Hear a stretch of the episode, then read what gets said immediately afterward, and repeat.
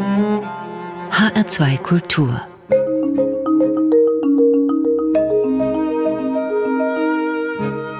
Doppelkopf. Mein Gast ist heute ein Mann, der sich sein gesamtes Berufsleben mit den Vorzügen, aber auch mit den Widersprüchlichkeiten von Formen individueller und kollektiver Erinnerung beschäftigt hat, mit ihren Dokumenten in Schrift, Bild und Ton. Er heißt Joachim Felix Leonard und ist der Vorsitzende des deutschen Nominierungskomitees für das Weltdokumentenerbe. Gerade hat dieses Komitee die Akten des ersten Frankfurter Auschwitz-Prozesses aus den frühen 60er Jahren des vergangenen Jahrhunderts für die Klassifizierung als Dokumentenerbe für die Welt vorgeschlagen. Mein Gast hat sich für diesen Job jahrzehntelang Qualifikation erworben, unter anderem als Vorstand des Deutschen Rundfunkarchivs und damit auch zuständig für die Ton- und Bilddokumente der ehemaligen DDR. Ich heiße Claudia Sauter und wir beide haben uns vor Jahren in Mali kennengelernt, wo Professor Leonhardt als damaliger Generalsekretär des Goethe-Instituts unterwegs war. Ich freue mich, dass Sie heute mein Gast sind. Ganz meinerseits. Lassen Sie uns zunächst über das Weltdokumentenerbe reden. Das wird seit 1992 für die Vereinten Nationen von der UNESCO aufgebaut, ist also noch ein relativ junges Projekt. Und zu diesem Erbe gehören ganz unterschiedliche Dokumente. Das Manuskript von Beethovens neunter Symphonie unter anderem, aber womöglich vom kommenden Jahr an auch die Akten des ersten Frankfurter Auschwitz-Prozesses. An diesen Prozess haben Sie ja auch persönliche Erinnerungen. Ich habe die Gelegenheit gehabt, es muss im Frühjahr 1965 gewesen sein, mit meiner Schulklasse an einem Verhandlungstag damals im Gallushaus in Frankfurt teilzunehmen. Äh, wir waren sehr gespannt, waren auch sehr gut vorbereitet von unserem äh, Geschichtslehrer.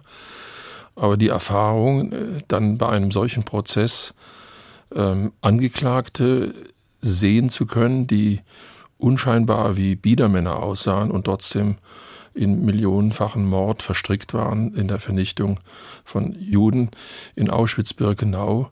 Diese Erfahrung lässt einen heute bis heute nicht los. Da verknüpfen sich also Ihre Auswahl der Prozessakten, das haben Sie ja mitbetrieben für das Weltdokumentenerbe, persönliche Bezugspunkte mit zeithistorischen Überlegungen. Warum sind diese Prozessakten vom ersten Auschwitz-Prozess für die ganze Welt wichtig?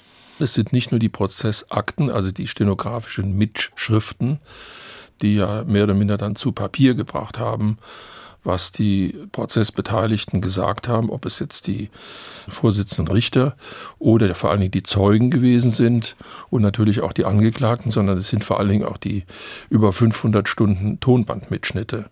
Und auch hier hat mich in gewisser Weise meine berufliche Vergangenheit, die Sie angesprochen haben, eingeholt. Als ich, ich glaube, im Jahr 1998 einmal Besuch hatte vom damaligen Direktor des Hauptstaatsarchivs in Wiesbaden und dem Fritz Bauer Institut, die um einen Rat gefragt haben, wie man mit völlig verzogenen Tonbändern umgehen könnte, um die darin aufbewahrten Zeugenaussagen, insbesondere von Menschen, die Opfer gewesen sind und aber dem Schrecken noch haben entgehen können, indem sie nämlich heute zum ersten Mal dann im Auschwitz-Prozess erzählen konnten in ihrer jeweiligen Sprache, ob das in ukrainisch oder in galizischem Dialekt gewesen ist. Und ich habe damals mich entschieden, als Vorstand des Deutschen Rundfunkarchivs nicht nur etwas an Rat zu geben, sondern ich habe gleichzeitig dann gesagt, ein Mitarbeiter wird für ein halbes Jahr bereitgestellt, um die Tonbandmitschnitte dann alle zu digitalisieren und auf diese Weise auch ihre ja, Erhaltung und Bewahrung damit auch noch in die Zukunft zu sichern. Aber die Digitalisierung ist das eine, das ist ja heute schon digitalisiert. Was gibt die Auszeichnung Weltdokumentenerbe diesen Dokumenten an zusätzlichem Sinn?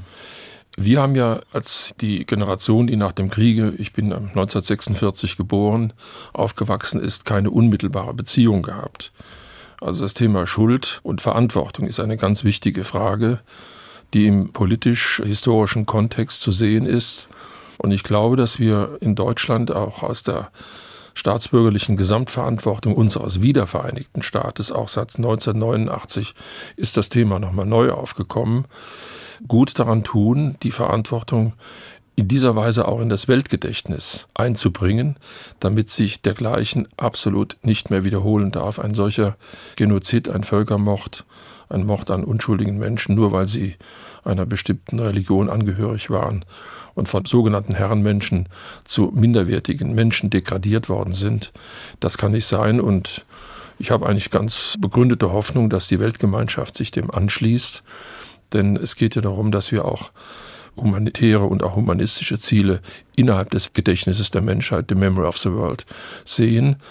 Und in diesem Kontext ist vielleicht auch interessant, dass auch zum Beispiel die Dokumente aus anderen Diktaturen, ob das aus Kambodscha von Pol Pot Regime oder aus Chile mit unter der Zeit von Pinochet als Menschen verloren gegangen sind oder aus Argentinien, aus der Militärdiktatur, als Menschen schlicht und einfach aus Flugzeugen über dem Rio de la Plata ausgeklingt wurden und die Angehörigen nie mehr erfahren haben, wo ist der Angehörige, die, der Bruder, die Schwester, der Vater oder die Mutter abgeblieben, dass da ein Stück Erinnerungskultur. Auch etwas beiträgt dazu, dass sich in der Menschheit hoffentlich bestimmte Dinge wie Genozid oder eben auch die Ermordung oder auch die ja, Verdrängung oder Vernichtung ebenso nicht wiederholen dürfen. Da müssen wir wachsam sein.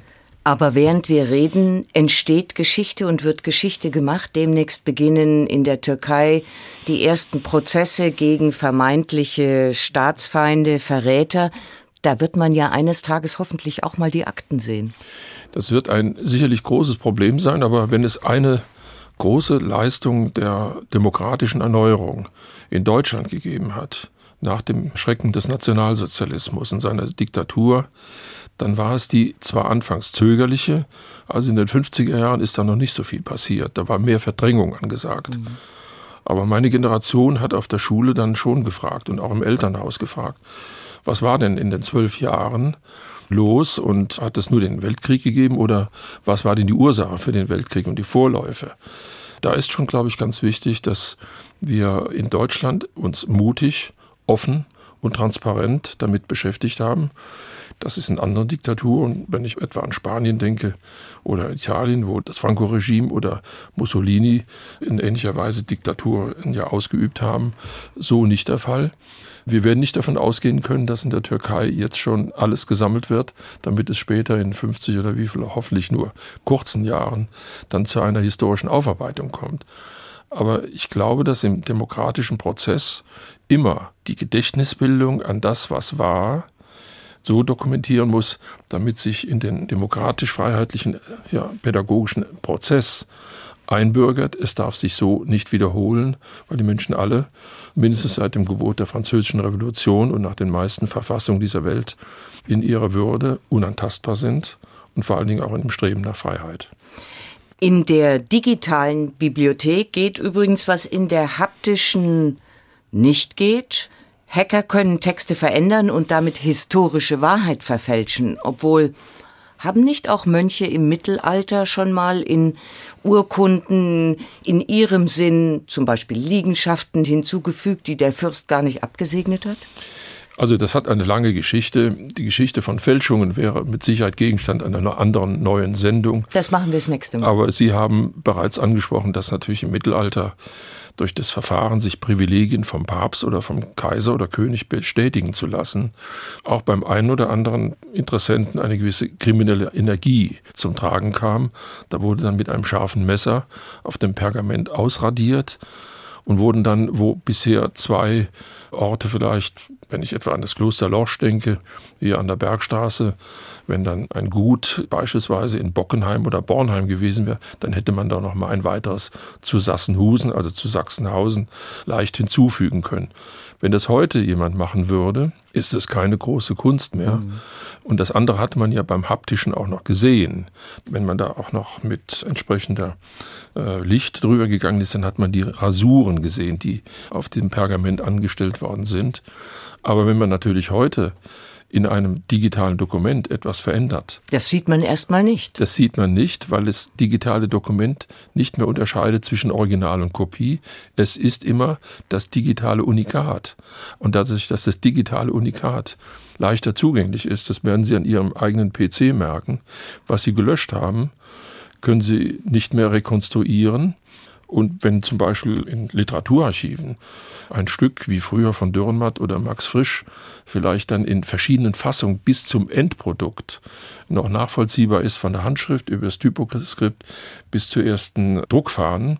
Heute geht das in der Regel in einem einzigen Schritt, weil der Schriftsteller ja möglicherweise schon elektronisch schreibt. Und der Schriftsteller wird so, wenn Sie so wollen, nicht nur zum Schriftsteller, sondern auch zum Schreiber und damit zum Autor in doppelter Weise. Stichwort Lorsch. Zum Weltdokumentenerbe und wie man dazugehört. Vor drei Jahren wurde das Lorscher Arzneibuch, das ist eine über 1200 Jahre alte Sammlung von Kräuterrezepten, in dieses Erbe der Welt aufgenommen. Sie, Professor Leonhardt, sind in Lorsch aufgewachsen. Besteht da womöglich ein Zusammenhang? Da besteht mit Sicherheit kaum ein Zusammenhang, denn um die Zeit, als ich in Lorsch aufgewachsen bin, habe ich mich mehr für den Fußball dort interessiert, als Schüler, als Jugendlicher. Ich habe allerdings etwas gesehen, das ist diese karolingische Torhalle, die damals mit dem gesamten Klosterpark in keinem Fall in einem Rahmen war, wie sie sich heute präsentiert. Es war ziemlich heruntergekommen, Loch war ein Dorf und das Bewusstsein, dass dort eine große Abtei mal existiert hat mit einer großartigen Bibliothek, das ist also nicht so direkt rübergekommen. Später im Rahmen des Studiums, wenn man Geschichte und Latein studiert und sich auf die mittelalterliche Geschichte konzentriert, fällt einem dann auf, dass man vielleicht etwas mehr und besser hätte hinschauen können, als man sich nur auf den Fußballplatz vielleicht gerne begeben hat. Aber Lorsch ist für mich deshalb ein Phänomen, weil es Rätsel immer noch birgt, wie Troja, wie andere Städte auch, an denen nicht alles erhalten ist. Und was in Lorsch wichtig ist, ist einmal die Tradition und die Aufnahme von wissenschaftlichen Erkenntnissen oder auch von Texten der Antike in das Mittelalter, etwa Vergil, die ältesten Vergil-Handschriften sind in Losch aufgeschrieben worden, wieder aufgeschrieben worden, und unter anderem auch das Arzneibuch, das Sie erwähnt haben, dem nicht nur jetzt Kräutermedizin mitgeteilt wird, sondern überhaupt das wissenschaftliche Bemühen, sich in Medizin und Pharmazie entsprechend zu beschäftigen, wieder aufgenommen wird, wo der Zeitgeist, etwa wie Gregor von Tours es immer gesagt hat, ganz klar zum Ausdruck brachte, wer krank ist, muss schauen, dass gleichsam der Herrgott darüber entscheidet, ob die Krankheit sich selbst auflöst. Dann war es eine Entscheidung, die der Schöpfer getroffen hat oder ob mit wissenschaftlichen Bemühen und wissenschaftlichen Methoden Diagnose und auch natürlich dann Therapie durch Ärzte und Heilkünstler erbracht werden kann. Der Schöpfer hat ja auf Latein geschrieben und auf Pergament, das kann man sicher sagen. Gibt es das auch auf Deutsch? Das Lochsche Arzneibuch gibt es auch in einer deutschen Übersetzung, die in den 80er Jahren entstanden. Und dieses Arzneibuch im Übrigen hat mehr oder minder einen Dornröschenschlaf gehabt in der Staatsbibliothek Bamberg und war schon seit tausend Jahren in Bamberg ansässig, bis es dann 1980 herum von einem Lorscher Ehepaar, das ist das Ehepaar Platte, die einfach Interesse daran hatten. Die hatten einen Kräutergarten angelegt im Klosterpark. Die wollten einfach immer und immer mehr wissen, wie eigentlich die eigentlichen Quellen waren. Und die haben eines Tages dann in Bamberg sich die Handschrift angeschaut, die gar nicht so spektakulär ist. Da sind keine großen Verzierungen, keine Abbildungen drin. Aber der Inhalt und der Text sind das Entscheidende, nämlich die Wiederaufnahme der antiken Medizin im Abendland. Insofern spielt Lorsch als, ich sag mal, karolingische, zu Karls des Großen Zeiten entwickelte Bibliothek mit einer Akademie im wissenschaftlichen Transfer eine ganz wichtige Rolle. Aber sie ist heute nicht direkt zu sehen, weil heute das Kloster halt zum großen Teil im Laufe der Jahrhunderte ab dem Spätmittelalter zerstört und dann später aufgelassen worden ist. Zur guten Tradition des Doppelkopfs in H2 gehört, dass der Gast die Musiken auswählt. Diese hier ist vom französischen Pianisten Jacques Lussier. Er spielt und interpretiert Bach zusammen mit einem Bassisten und Schlagzeuger. Air on a G-String heißt diese Aufnahme.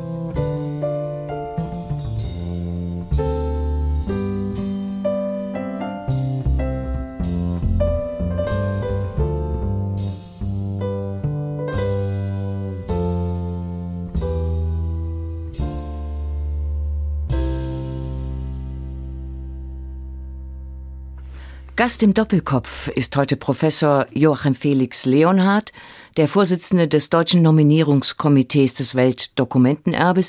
Wir haben bis hierher über die wahrscheinliche Aufnahme der Akten des ersten Frankfurter Auschwitz-Prozesses in den frühen 1960er Jahren gesprochen und natürlich auch über das Lorscher Arzneibuch. Aber hochinteressant ist ja auch eine ihrer früheren Leitungsaufgaben im Deutschen Rundfunkarchiv. Das hat zwei Standorte, einer bei uns im Hessischen Rundfunk und einen in Potsdam Babelsberg. Dort liegen sämtliche Ton- und Bilddokumente der ehemaligen DDR. Sind die nicht das, was heute angeblich auf öffentlich-rechtliche Journalisten zutreffen soll, Dokumente einer Lügenpresse, zum Beispiel der Schwur von Walter Ulbricht 1961, niemand hat die Absicht, eine Mauer zu bauen. Es ist natürlich immer problematisch, Beziehungen oder Vergleiche aus früheren historischen Situationen zur heutigen Situation zu nehmen. Aber die Mediengeschichte zeigt uns, dass es natürlich immer seit den ersten Rundfunksendungen 1923, 29. Oktober, den Ausstrahlungen, immer Versuche gegeben hat, durch Information, wie soll ich sagen, entweder Propaganda zu betreiben oder aber auch durch gezielte Desinformation auch eine Fehllenkung in der Information zu betreiben. Ich war 1991 mitten im Putsch in Moskau und habe dann versucht, mich zu erkundigen, was da los ist. Habe alle Sender eingeschaltet, Fernsehen wie Hörfunk und überall war nur schwere Musik zu hören. Das heißt, eine gezielte Gleichschaltung hatte stattgefunden im Sinne von Desinformation und dann hat es mir natürlich bedeutet, irgendwas muss tatsächlich gravierendes sein. Der Schwur von Walter Ulbricht ist natürlich ein nicht besonders kunstvolles Stück, aber trotzdem ist es natürlich heute Teil unseres gesamten Gedächtnisses. Und wir im Westen haben, glaube ich, auch immer zu respektieren, dass auch die DDR ihre eigene Geschichte hatte, vor allen Dingen aber auch die Geschichte der Unfreiheit, von der Bundespräsident Gauck ja zu Recht sehr oft deshalb spricht, weil er immer anmahnt, dass die Freiheit ein Gut ist, das es immer wieder auch zu verteidigen gilt. Und wenn natürlich man sich etwa vorgestellt hätte, diese gesamte Sammlung, die noch weit mehr ist als nur Hörfunk- und Fernsehdokumente, sondern die vor allen Dingen das gesamte audiovisuelle Gedächtnis mit Ausnahme des Films jetzt mal, des Spielfilms äh, dokumentiert, wenn diese nicht gleichsam erhalten geblieben wäre, wäre vielleicht sogar zerstört worden, wie in der Normannenstraße ein großer Teil der Stasi-Dokumente, dann hätten wir natürlich einiges weniger an Gewissheit dessen, was sich abgespielt hat. Als Sie den Vorschlag machten, das müssen wir erfassen, das nehme ich in meine Hände sozusagen, da kamen sicher nicht bei jedem Freunde auf. Je weiter im Westen, umso weniger Interesse. Was sollen wir mit dem alten Kram der DDR? Dieser Staat ist selbst zugrunde gegangen, der ist selbst dran schuld. Aber kaum war das mehr oder minder dann, was sehr schwierig war. Ich hatte die Aufgabe, das mit wenigen Mitarbeitern als Treuhänder für zwei Jahre zu betreiben, um dann die zwölf ARD-Anstalten damals zu überzeugen, es mit zu übernehmen in die Trägerschaft. Ich bin heute noch sehr dankbar, dass ich dafür habe Verständnis finden können. Und zunächst kam alles aus 25 Standorten der ehemaligen DDR in Berlin-Adlershof zusammen bis dann auch über die Initiative des Hessischen Rundfunks, des damaligen Intendanten Professor Berg, der Verwaltungsratsvorsitzender war, es gelang, einen Neubau in Potsdam-Babelsberg zu erstellen. Und interessant ist schon, dass die Menschen nicht nur in der DDR eine ganz andere Beziehung dazu haben. Wir haben seinerzeit viele Anfragen bekommen zum 80. Geburtstag vom Großvater, der neben Walter Ulbricht beim Deutschen Turnfest vor 100.000 Zuschauern im Leipziger Stadion etwa am Barren geturnt hat. Also noch jung war natürlich der Großvater. Oder die Sportgeschichte, die Dopinggeschichte. Da brauche ich natürlich viele, viele Dokumente. Oder die Frage jetzt, wie im Grunde genommen diese friedliche Revolution von sich gegangen ist. Es gab in der DDR einen Jugendsender 1199. Das war die Postleitzahl für Berlin-Adlershof, von dem die ersten Aufnahmen stammten die überhaupt in die Montagsdemonstrationen erfolgt sind. Und wenn man sich vorstellt, dass es auch andere Interessenten gab aus dem privaten Medienbereich, etwa die ehemalige Kirchgruppe, die gerne das gesamte Archiv gekauft hätte. Das wäre ein Scoop gewesen. Das wäre mit Sicherheit ein Scoop gewesen, es wäre aber auch mit Sicherheit zur Katastrophe geworden, wenn man sich dann vorstellt, dass das gesamte medienorientierte und medienhistorische Gedächtnis der DDR in private Hände gekommen wäre, wo es heute für Forschung, aber auch für Unterhaltung, schlicht und einfach für die Heranziehung im Erinnern, in der Erinnerungskultur des Staates DDR, der ja existiert hat, bis hin auch nach Afrika natürlich, weil er dort vieles betrieben hat. Das ist schon sehr spannend, sich damit auseinanderzusetzen. Und meine Vorstellung ist immer, mal Vergleiche zu machen. Das werden wir demnächst im Übrigen in der Point Alpha Stiftung machen in Thüringen und Hessen. Ein Vergleich etwa mal der Inszenierung von Tatort gegenüber dem alten Polizeiruf 110 oder der aktuellen Kamera, das war die mhm. Tagesschau des Ostens, gegenüber der Tagesschau zum gleichen Datum höchst unterschiedliche Sendungen gegenüberzustellen. Das ist spannend.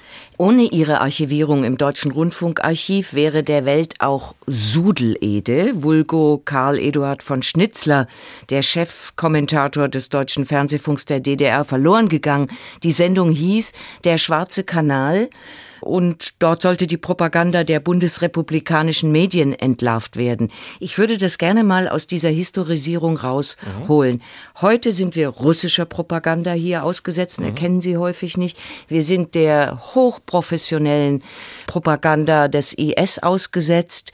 Das sind neue Formen. Aber im Archiv sieht man, das ist ein altes Phänomen. Propaganda. Es ist ein altes Phänomen und umso wichtiger war im Übrigen, dass wir auch von deutscher Seite die wichtigsten Dokumente zur Bau und Fall der Berliner Mauer in das Gedächtnis der Menschheit eingebracht haben, mit vielen Dokumenten aus dem Deutschen Rundfunkarchiv, aber aus dem Spiegelarchiv, etwa in Hamburg, also etwa Peter Fechter und äh, seine Tötung an der Mauer. Was aber, glaube ich, wichtig ist, dass wir aus der Mediengeschichte etwas lernen, auch aus der jüngeren Mediengeschichte. Es ist ja nicht nur die Frage der jetzigen Propaganda aus Moskau, die ist zum Teil etwas plump, dann ist sie leicht zu spüren. Aber wenn ich daran erinnere, als wir die ersten Bilder von vermeintlichen Giftfabriken im Irak aus amerikanischen Fernsehbildern gesehen haben, haben wir alle daran geglaubt und nachher stellt sich heraus, das waren alles gefakte Bilder. Bis hin zum berühmten Truthahn, den George Walker Bush sozusagen am Thanksgiving Day dann auf dem Flugzeugträger präsentiert hat. Ich glaube, dass es sehr wichtig ist, etwa in der Schule, im Erziehungsauftrag, kritisches Sehen zu vermitteln oder kritisches Hören. Und das ist, glaube ich, je mehr im Internet passiert, noch umso schwieriger, weil es kaum noch Distanz gibt zwischen Ort des Geschehens und Zeit des Geschehens und Rezeption durch den Seher. Ja, Karl Eduard von Schnitzler ist Sudelede. Geschichte. Sudelede ist Geschichte. George Bush ist Geschichte. In Archiven sieht man auch, nichts bleibt. Alles ist vergänglich. Auch wir. Eine gute Selbstdisziplinierung vielleicht, wenn man sich das mal klar macht, oder? Ja, ich bin natürlich jetzt Historiker und als Historiker interessiert mich die Vergangenheit, aber immer mit Blick auf die Zukunft, das ist klar. Es ist viel, viel leichter, sich mit einem Phänomen der neueren Geschichte aus dem 16. Jahrhundert zu beschäftigen. Aber wie die Zeitgeschichte des 20. Jahrhunderts mit den Diktaturen, mit den bewussten, sehr stark und sehr raffiniert inszenierten Fälschungen über Hörfunk und Fernsehen gewirkt hat und wie wir heute eigentlich kaum noch die Möglichkeit haben, im Internet mit den schnellen Anzeigen, die dort erscheinen, überhaupt noch die Zeit zu nehmen, zu schauen, kann das stimmen? Oder ist nicht zu viel und zu schnell immer gleich auf der Agenda? Da habe ich momentan keinen richtigen Rat. Es ist nur wichtig, dass wir, glaube ich, unseren Kindern beibringen, dass sie den Blick, weil sie ja immer stärker auf die, sagen wir mal, im Internet publizierten Dokumente schauen, dass sie auch den Blick auf Wahrheit und Wirklichkeit geschärft bekommen. Aber sie können natürlich im Internet, können sie auch genauso gut viele Dinge heute fälschen. Und was dann sie am Ende als Lüge oder als, ja, wie soll ich sagen, als propagandistischer Trick zeigt, das kriege ich erst später raus. Vielleicht hoffentlich etwas kürzer, nicht erst nach 30 Jahren, sondern dass wir bald wissen, was tatsächlich Wahrheit ist. Aber die gesamten Auseinandersetzungen, gerade über die Ostukraine, ist jeweils vom Westen wie vom Osten immer gegensätzlich gelaufen. Und da, Frau Sauter, ist natürlich auch wieder festzustellen, das hat es früher in genau der gleichen Weise gegeben. Nämlich Gerhard Löwenthal hat wiederum Sudelede oder Karl Eduard von Schnutzler so benutzt, dass es wiederum ging. Das war immer ein, wie beim Tischtennis, so eine Art Ping-Pong. Ping-Pong-Spiel. Politorientiertes Ping-Pong-Spiel. Was heute vergnüglich ist, wenn man es gegeneinander hält, das ist für uns ein rührender Ausflug in die eigene junge, frühere Geschichte. Das gehört auch dazu, wenn man sich mit Erinnerungsarbeit beschäftigt, dass man nicht nur was lernt, sondern irgendwie auch gerührt ist. Gott, so sah ich mal aus. Aber die Erinnerungsarbeit darf nie sich verselbstständigen. Sonst mhm. ist es reine Nostalgie. Und das ist, weil wir vorhin über den Polizeiruf 110, die alten Aufnahmen gesprochen haben, bis in die Sprache hinein. Der Detektiv natürlich jetzt nicht als Boss oder was weiß ich jetzt bezeichnet wurde, sondern das war der Genosse Major. Wenn die über Lizenzen natürlich jetzt verkauft werden in der Welt, dann entsteht natürlich möglicherweise beim einen oder anderen, vielleicht auch in Zentralafrika, ein Bild eines wiedervereinigten Deutschland, das so jetzt natürlich schon längst überholt ist. Das Problem ist, glaube ich, dass wir heute nicht mehr die Zeit und auch die Kritikfähigkeit entwickeln können, weil der Markt der Informationen viel zu intensiv ist, mhm. viel zu breit und die Heterogenität uns nicht mehr gewährleistet, was ist Wirklichkeit und wonach können sich die Menschen richten. Als es jetzt in den vergangenen Wochen zu diesen schrecklichen Attentaten kam, in München, ja, dann waren die ersten Vermutungen ein islamistischer Hintergrund, ja, nein. Könnte alles sein. Die Spekulationen gehen sehr, sehr schnell ins Kraut. Und manchmal täte es, glaube ich, auch uns im öffentlich-rechtlichen System, nicht nur im Internet ganz gut, wenn man etwas Distanz entwickeln würde. Aber auf der anderen Seite ist natürlich jeder Sender immer in der Konkurrenz im Wettbewerb zu den anderen um die schnellste Information über die Neuigkeiten. Die zweite Musik, die Sie für diesen Doppelkopf ausgewählt haben, ist von Ennio Morricone. Das ist ein italienischer Komponist, hauptsächlich von Filmmusiken. Und Sie wünschten The Man with the Harmonica. Warum das? Ich finde, Ennio Morricone ist ein so grandioser Filmmusiker gewesen, dass er ja nicht nur Spiel mir das Lied vom Tod musikalisch begleitet hat, sondern eben auch der Clan der Sizilianer, ein ganz bedeutender Film auch. Und ich finde immer, dieser Film selbst ist etwas wie eine Art ähm, Oper, aber jetzt in filmischen Techniken und filmischer Ästhetik inszeniert. Ich kann diesen Film sozusagen so oft wie ich Lust habe schauen und allein der Beginn mit 15 Minuten, in denen nichts geschieht, außer dass man auf einen Zug wartet und nur eine Tür knacht, das ist in der rastlosen Zeit, die wir heute haben, ein wunderbarer Beitrag, bei dem ich mich dann auch mal hinsetze und ein schönes Glas Rotwein dabei habe und sehe, wie hier eine Entschleunigung stattfindet. Ennio Morricone ist für mich eben eine wunderbare Musik im Sinne auch dessen, dass Italien, was mir aufgrund meiner Mittelalterstudien schon immer gelegen hat, eben sehr nahe ist und Italien ist halt auch das Land der Oper gewesen und das spielt sich eigentlich in diesen ja, Film, gerade mit der Filmmusik von Ennio Morricone, meiner Ansicht sehr meisterhaft wieder.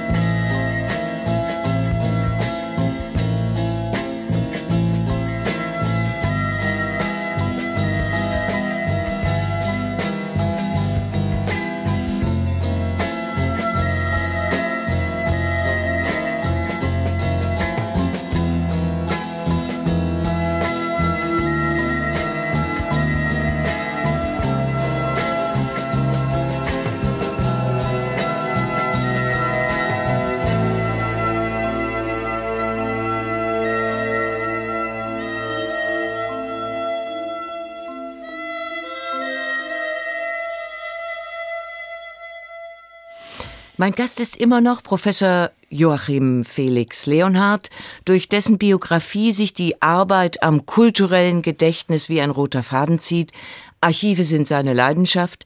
Mit Archiven und Bibliotheken hatte er beruflich zu tun. Derzeit ist er der Vorsitzende des Deutschen Nominierungskomitees für das Weltdokumentenerbe, dem UNESCO-Programm Memory of the World. Er leitete jahrelang das Deutsche Rundfunkarchiv, in dem sich auch die Ton- und Bilddokumente der ehemaligen DDR befinden. Darüber haben wir schon gesprochen. Jetzt möchte ich gerne mit Ihnen über Afrika reden, über die Globalisierung und über unsere Auseinandersetzung mit dem Islam. Warum über diese drei Themen? Sie, Professor Leonhardt, haben Sie selbst genannt, als Sie 2001 Generalsekretär des Goethe-Instituts wurden. War das noch vor den Anschlägen in New York und Washington am 11. September 2001? Aber in dem Umfeld war es? Nein, es war deutlich davor. Äh, die Wahl zum Generalsekretär fand im Januar 2001 statt. Und äh, ich hatte noch bis kurz davor den Neubau für das Deutsche Rundfunkarchiv in Potsdam-Babelsberg noch vorzubereiten. Die Situation, die wir damals im Goethe-Institut hatten, war geprägt vor allen Dingen aber auch von schon damals von der Globalisierung, äh, auch von einem Umdenken im Sinne dessen, was, sagen wir mal, über die 50 Jahre, es war auch das, äh, die Zeit des Jubiläums des Goethe-Instituts gewesen, notwendig ist, auch vor allen Dingen nach der Wiedervereinigung. Denn äh, wenn man etwa in afrikanische Staaten gekommen ist, wie äh, zum Beispiel nach Bamako, in die Universität de Bamako. Hauptstadt von Mali. Von, Hauptstadt von Mali und ähm, dann von äh, der Bundespräsident Johannes Rau war das damals gefragt wurde, Herr Bundespräsident, äh, Sie sind doch der, Bundesrep der Präsident der Bundesrepublik Deutschland, Sie sind doch auch der Präsident der DDR. Und wenn das Ganze im Jahr 2002 anlässlich einer Delegationsreise und des Staatsbesuchs stattgefunden hat, dann kommt man schon ins Grübeln, was im Rahmen der auswärtigen Kultur- und Bildungspolitik äh, im Sinne der Vermittlung des Bildes, das wir als Deutsche äh, in, nach der Wiedervereinigung beiden Lagern früher zugehörig nach außen zu vermitteln haben. In dieser Zeit war der Islamismus noch nicht so stark zu spüren. Der kam natürlich später, darüber werden wir sicher nochmal sprechen. Aber was mir immer wichtig gewesen ist, ist, dass wir offen auf die Menschen in der Welt zugehen. Das Goethe-Institut mit an die 130, 140 Instituten und vielen dann Freundschaftspartnerschaften äh, rund um die Welt ist, glaube ich, nach wie vor gut beraten, äh, immer darauf zu kommen, was in der, im jeweiligen Land interessant ist. Es gab Zeiten, da hat man eher vielleicht missionarisch gewirkt und es gibt nach wie vor auch äh, einzelne ähm, vergleichbare Institutionen, die eher sozusagen das nationale Interesse nach außen tragen, als dass man erstmal wie soll ich sagen, die Menschen dort abholt, wo sie sind. Seit 2001 beschäftigt uns ja nicht nur die Amerikaner, ja. sondern mehr denn je in Europa die Frage, warum hassen sie uns so? Und der erste Gedanke, den man äh, im Goethe-Institut haben könnte und wahrscheinlich hat, das ist auch eine Herausforderung an unsere kulturelle Vermittlungsarbeit. Nur wie? Ich glaube, wir müssen sehr, sehr früh ansetzen, damit wir vor allem die Menschen so erreichen, damit nicht andere sie erreichen. Mhm. Also wenn wir, wenn es uns nicht gelingt im Sinne der sogenannten pädagogischen Verbindungsarbeit, etwa in Ländern wie in Nigeria, oder, in, äh, oder auch im Nahen Osten natürlich.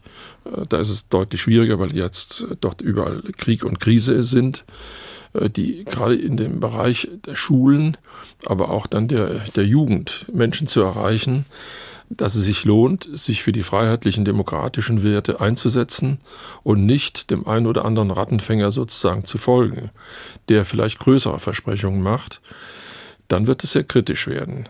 Ich glaube, dass wir auch gut beraten sind, Afrika als einen Kontinent anzusehen, der nicht vergessen ist und meiner Ansicht nach immer mehr vergessen wurde, je weniger er aus dem Brennpunkt der Weltpolitik äh, noch eine Rolle spielte. Er war immer Brennpunkt der Weltpolitik als Warschauer Pakt. Staaten und äh, die westliche Hemisphäre gleichsam im Wettbewerb um einzelne Länder und deren Zustimmung. Das geht ja bis hin dann auch zu äh, entsprechenden Besetzungen, etwa bei Posten in UNESCO oder wo sonst, ich kann mich daran noch erinnern, äh, gegangen ist. Also ich glaube, wir, wir sollten mehr im Sinne der Wertvorstellung vermitteln, aber nicht so, dass wir wirken würden wie Missionare im 19. Jahrhundert.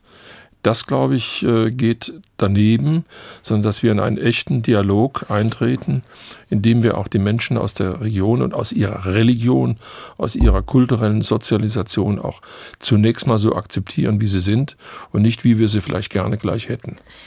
Es gibt Journalisten, die machen in diesen Tagen Titelschlagzeilen wie diesen.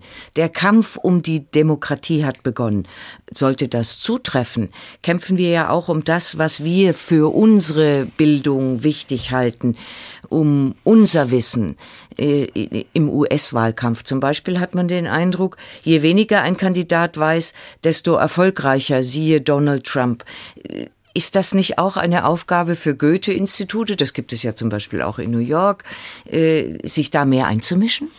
Die Goethe-Institute haben in diesem Zusammenhang in der diskreten Form des sich Einmischens, ich muss da sehr vorsichtig formulieren, in den 60er, 70er Jahren des letzten Jahrhunderts und des 80er Jahren auch große Verdienste gehabt, wenn ich etwa an die Nelkenrevolution in Portugal erinnern darf, wo äh, das Goethe-Institut ähm, Gastgeber für Diskurse mit äh, Dissidenten gewesen ist. Das gleiche ist im Übrigen auch immer der Fall gewesen mit einem gewissen Risiko, auch in den Ländern des Ostblocks. Also das hat schon große Bedeutung gehabt.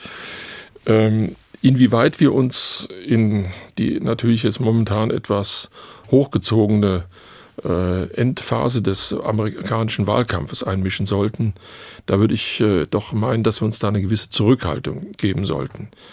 Ich will aber auf etwas anderes auch nochmal hinweisen. Der Demokratiebegriff ist sehr, sehr unterschiedlich in den jeweiligen Ländern der Welt. Und wir müssen uns auch stets überlegen, ob wir unser Modell und unser Verständnis immer als die große Messlatte verkaufen können. Das wird schwierig sein in Ländern etwa des Nahen Ostens oder in Afghanistan. Und die Entwicklung seit 1978, 80 zeigt uns, dass die unterschiedlichen Versuche der Einflussnahmen bisher letztendlich nicht zum Ergebnis geführt haben. Auch die Europäische Union hat ein sehr unterschiedliches Verständnis mittlerweile in Form von, ähm, von wie soll ich sagen, von Demokratieverständnis und Dialog- und Diskursverständnis äh, entwickelt. Und wenn man sich jetzt die Dinge anschaut, die gerade durch den Kandidaten der Republikaner ablaufen, dann ist, sagen wir, auch eine Art, ja, wie soll ich sagen, eine Art äh, Vermittlung vom jeweiligen eigenen Standpunkt, nachdem alle in der Welt Fasson äh, äh, haben müssen, so eine Art Sheriff-Funktion. So geriert sich ja gleichsam Donald Trump. Da ist eine Mischung aus Marshall, Sheriff und, und Außenminister und allem Möglichen. Das ist eine, eine nicht unproblematische und äh, synkretistische Mischung bei der es keinerlei Konzept gibt, aber der Mann hat unter anderem auch den Atomkoffer, dann, wenn er Präsident wird und müsste dann möglicherweise Probleme lösen. Das, wir haben bei George Walker Bush schon das eine oder andere erlebt, zweiter Irakkrieg, wo das auch nicht so ganz funktioniert hat. Und deshalb ist die Frage äh, der jeweiligen Herangehensweise, glaube ich, immer auf Dialog, muss sie ausgerichtet sein. Wir haben, leben alle nun mal auf diesem gemeinsamen Planeten. Und im Unterschied zu früheren Zeiten ist diese Gemeinsamkeit durch schnelle Verfügbarkeit von Informationen, durch schnelle Mobilität auch, also äh, auch Militäreinsätze, viel, viel intensiver. Und es ist immer weniger Zeit für Dialog und Gespräche. Und das Goethe-Institut, genauso wie das, die, das British Council oder das Institut Français oder die äh, Instituto Cervantes, das sind alles Institutionen, die die Zivilgesellschaft immer im Blick haben und nicht immer gleich äh, Politik machen müssen, aber die vor allen Dingen auf Nachhaltigkeit im Sinne von Erziehung, Bildung und vor allen Dingen Diskursfähigkeit setzen. Und da meine ich, könnten wir von Deutschland aus eine viel, viel aktivere Rolle betreiben, aber immer mit der gebotenen Zurückhaltung, immer die Menschen erstmal so auch zu akzeptieren, wie sie in den jeweiligen Staaten sind. Wenn ich in Mauretanien oder in, äh, in Mali äh, gleich morgen sozusagen eine partizipative Demokratie einführen wür würde. Ich glaube, das funktioniert nicht. Das sind lange Prozesse. Die kann ich anstoßen. Und jetzt auch nochmal ein Vergleich zur Geschichte. Nach den zwölf Jahren Nazi-Regime hat es auch der Re-Education durch andere bedurft, um uns in Deutschland wieder zurückzuführen zu dem, was in der Weimarer Republik immerhin schon mal demokratisch entwickelt war. Also ich denke, äh, das Goethe-Institut hat wie die anderen Vermittler eine immer stärkere Funktion und müsste eigentlich wesentlich besser auch ausgestattet werden von den Finanzen her. Sie feiern demnächst Ihren 70. Geburtstag. Ihren 60. haben Sie im Kloster Lorsch gefeiert. Äh, zu Klöstern haben Sie eine Beziehung offensichtlich. Ich bin in einem katholischen Elternhaus aufgewachsen äh, und habe daraus auch eine gewisse Bindung erfahren. Ähm, ich finde, dass Klöster heute nach wie vor auch etwas zu sagen haben.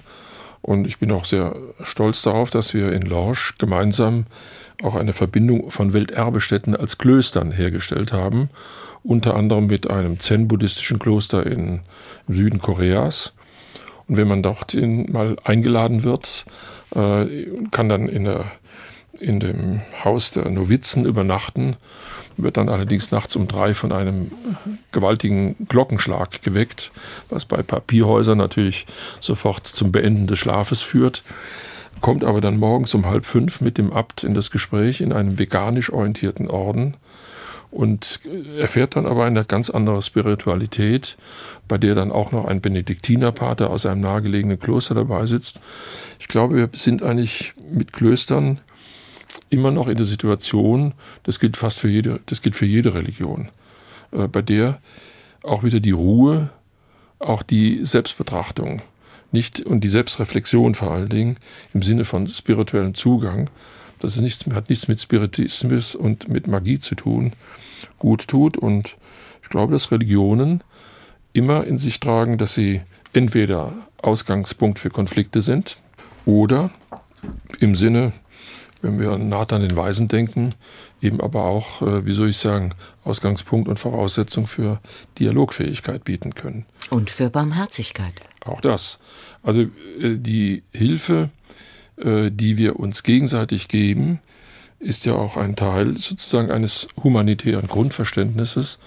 Und dieses humanitäre Grundverständnis ist im Grunde genommen in der alten benediktinischen Regel des Ora et Labora, also des Bete und Arbeite, schon zugrunde gelegt und ist eigentlich auch über die Barmherzigkeit, die Sie angesprochen haben, sowohl im Christentum wie im Judentum, wie im Buddhismus ist es letztendlich überall. Was wir nur schaffen müssen, sind die verschiedenen Ausgangspunkte der jeweiligen Gedanken auch so zusammenzubringen, dass aus dem Ganzen ein friedfertiges Ganzes wird. Einer ihrer Musikwünsche für dieses Gespräch war auch Missing You von Klaus Doldinger. Das spielen wir jetzt am Ende. Professor Joachim Felix Leonhardt, danke, dass Sie bei uns waren, dass Sie bei mir waren. Mein Name ist Claudia Sauter.